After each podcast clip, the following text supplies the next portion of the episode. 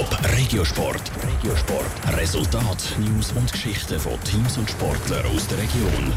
Die Handballer von Pfadi Winterthur schaffen den Einzug in die Gruppenphase vom EHF Cup nicht. Und der EHC Winterthur holt drei wichtige Punkte im Kampf um den Playoff-Platz.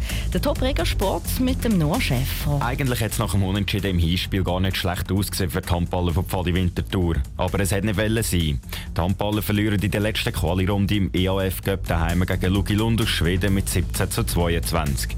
Der Grund für die deutliche Niederlage ist beim Trainer von Pfadi, Adrian Brünker, schnell gefunden. Ja, ich glaube, der Blick auf das Resultat zeigt das eigentlich. Wir haben nur 17 Goal stand gebracht und das ist natürlich dann viel zu wenig, um auf dem Niveau wirklich äh, sich durchzusetzen. Wir haben sehr schlechte Abschlussquoten gehabt, irgendwo 36 Prozent. Dann ist es klar, dass das dann am Schluss nicht lange um in die Gruppenphase einzuziehen. Pfadi Winterthur hat wegen der Wintermesse nicht können in der Eulach-Halle spielen, sondern hat wie auch schon müssen nach Oberseen ausweichen.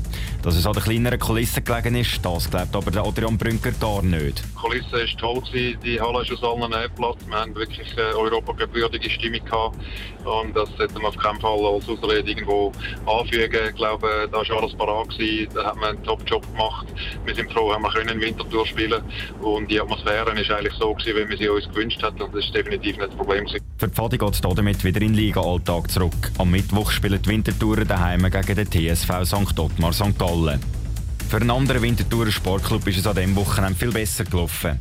Die Isokaianer vom EAC Winterthur haben gegen die EVZ Academy daheim mit 3 zu 0 gewonnen.